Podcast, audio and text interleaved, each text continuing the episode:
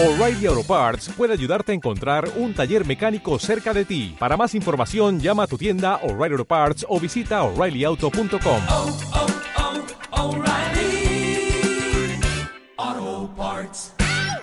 El análisis del día con visión global.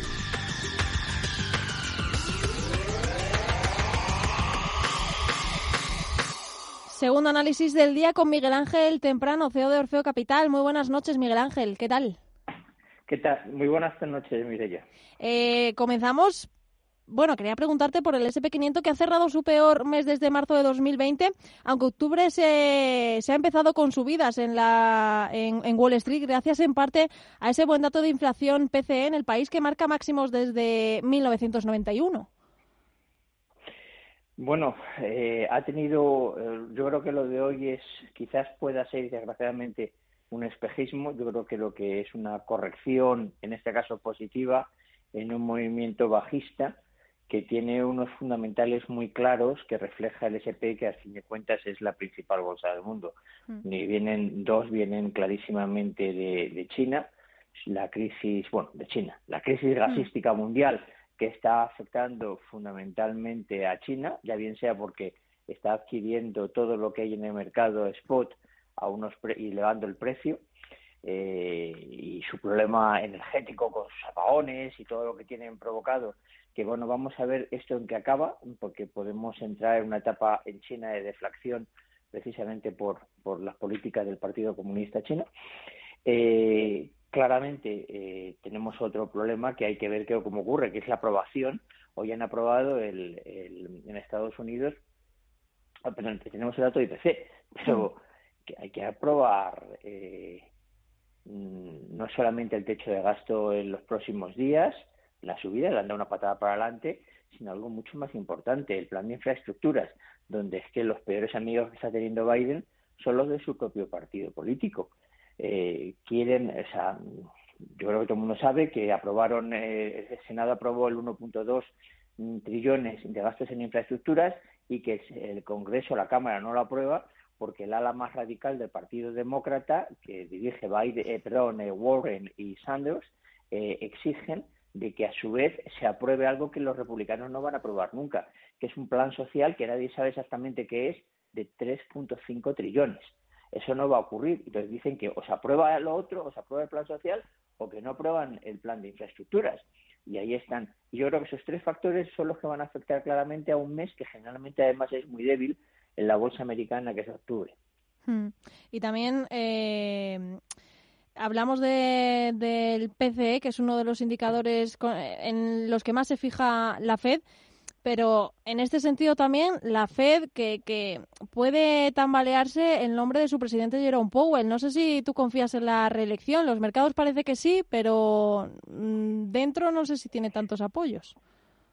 Volvemos al tema del ala, del ala y yo ya hablo del ala radical del Partido Demócrata, porque Warren, que todo el mundo sabe que se que postuló para ser secretaria del Tesoro y afortunadamente, en mi opinión, eh, se eligió a Janet Yellen y no a ella, eh, ha dicho que no piensa apoyar a Powell en el proceso de reelección.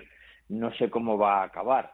Yo creo que Powell, a pesar de ser una persona que llegó de la mano de, de Donald Trump, eh, se comportó desde el primer momento como bastante liberal a la hora de actuar, nada sometido a lo que decía Trump y, y Powell es una persona con muchísimo conocimiento, no vino desde la calle, sino que nacía de dentro de la propia FED. Eh, a mí personalmente me gustaría y creo que además en un momento donde empieza el tapering ya y vamos a ver cuando vemos una subida de tipo de interés, pues yo creo que un cambio dentro de la Reserva Federal en ese puesto tan crítico, eh, bueno, no lo digo que fuese preocupante ni mucho menos, pero cuando menos podría crear bastante ruido en el mercado, también en función de quién, de quién eh, viniese. Pero yo personalmente creo que, que, bueno, antes o después alguien tendría que poner orden allí. O sea, es hmm. alucinante que es el fuego más peligroso te esté llegando desde tu propia bancada y no desde los contrarios. Sí, totalmente. Y mm, dejando a un lado la Fed, eh, aprovechamos que te tenemos hoy aquí, que te gustan mucho estos temas, porque queremos preguntarte por esa noticia relacionada con Merck, que su pastilla reduce a la mitad el riesgo de, hospitalización y de muerte por la COVID-19. No sé si estamos más cerca de, acabar con el, con el bichito. Cualquier, cualquier noticia que haya que dice, o sea, acerca de cualquier avance de cualquier tratamiento para el COVID es bueno. Es bueno para la salud, es bueno para la humanidad y por lo tanto es bueno para la economía. Pero mm, eh, yo estoy viviendo una situación un poco de locura que soy incapaz de entender. Eh, y que lo achaco a que mucho analista de farmas es que tampoco entiende, porque es que, pero que no entiende de verdad. Eh, hoy están hundiéndose literalmente las dos compañías principales de, hmm. de vacunas, BioNTech y Moderna. Eh, y en cambio Merck está aflorando una barbaridad. Bueno, pongamos la situación en contexto. Eh, insisto, que nadie me malinterprete, que yo creo que, está, que es fabuloso. Estamos diciendo, o los mercados están diciendo de una manera importante, no digo que mayoritaria ni mucho menos, que vamos a dejar de ponernos vacunas porque vamos a tomar una pastillita.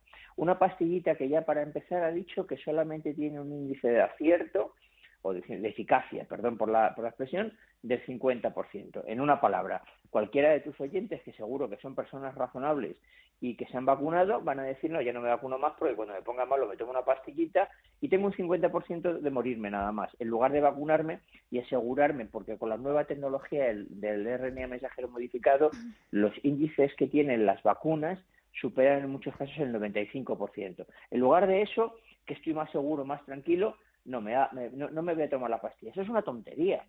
Seguro que todos tus oyentes se van a revacunar.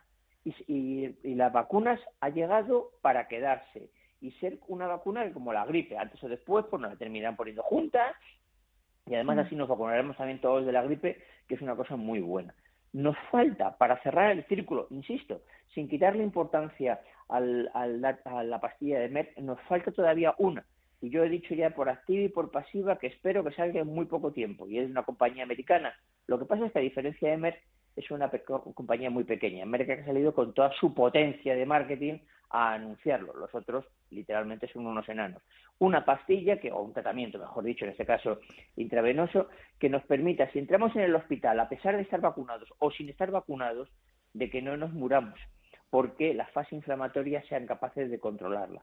Ese medicamento, cuando salga, sí que cierra el círculo. Aparte, lo de Merck está muy bien, pero los mercados financieros están comportándose hoy realmente, y perdón por la expresión, como unos ignorantes manifiestos.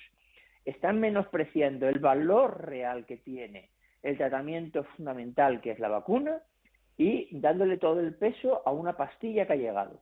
Yo esto solamente lo asumo a dos motivos. Uno, la ignorancia de mucho analista, de mucho gran fondo eh, eh, de, que compra cosas de estas. Y el segundo, a un marketing brutal de una megacompañía farmacéutica que en algunos casos, según algunos parámetros, es una de las dos más grandes del planeta. Hmm, totalmente de acuerdo contigo, Miguel Ángel. Y ya para, para acabar, no te robamos más tiempo, eh, ¿alguna recomendación para empezar este mes de octubre? Bueno, yo recomendé la de NRX Pharmaceuticals, que es la de la de la que crea ese producto que os he dicho. Mm, bueno, curiosamente el otro día el porque este, medicamento se, se, está probando con uso de emergencia en Georgia eh, y, bueno, lo lleva el, trabajo de investigación lo lleva un español y el otro día le, le, entrevistaron y él coincidía en que esto es la solución y que va a salir en muy poco tiempo. Eh, yo en estos momentos mm, iría por lo seguro y lo seguro para mí son las aeronáuticas. Eh, compañías que es cierto que han recuperado muchísimo, Boeing y, Airbus, eh, compañías que han recuperado muchísimo, pero que van a seguir recuperando, porque la normalidad nos va a llevar antes o después a restablecer los ritmos de viaje. No sé si los ritmos de trabajo van a ser los mismos, pero sí que va a haber muchísimo viaje y eso hay que hacerlo en, aviones. Y esos aviones tienen dos nombres, no tienen tres, que son Airbus y Boeing. A mí son compañías que me gustan, todavía les queda recorrido, todavía les queda bastante de llegar a donde estaban en sus niveles prepandémicos, Boeing ha resuelto su grave problema que tenía con el software en su avión. No es, no es verdad que es el avión estrella porque es el 787, pero sí en el 737 MAX que tenía un problema. Yo creo que ambas compañías son compañías sobre todo para aquel inversor que le guste la tranquilidad y que sea un inversor más que otra cosa conservador. Pues apuntamos a las dos aeronáuticas. Eh, seguiremos hablando de ellas, se lo diré a Gema, para hablar y seguir hablando de ella la, semana que viene. Y, nada, darte las gracias, Miguel Ángel, temprano CEO de Orfeo Capital. Perdona, no tiene nada que ver, no, no, tiene nada que ver esta recomendación con la anterior. ya, ya, ya, sí, sí. Una compañía muy pequeña. totalmente, totalmente. Pero, pero bueno, es, es bueno tenerlas ahí en el radar y las vamos apuntando todas y, y luego las vamos sacando aquí a lo largo de la semana, ¿eh, Miguel Ángel? Así que nada, muchísimas Muchísimas gracias y pasa un feliz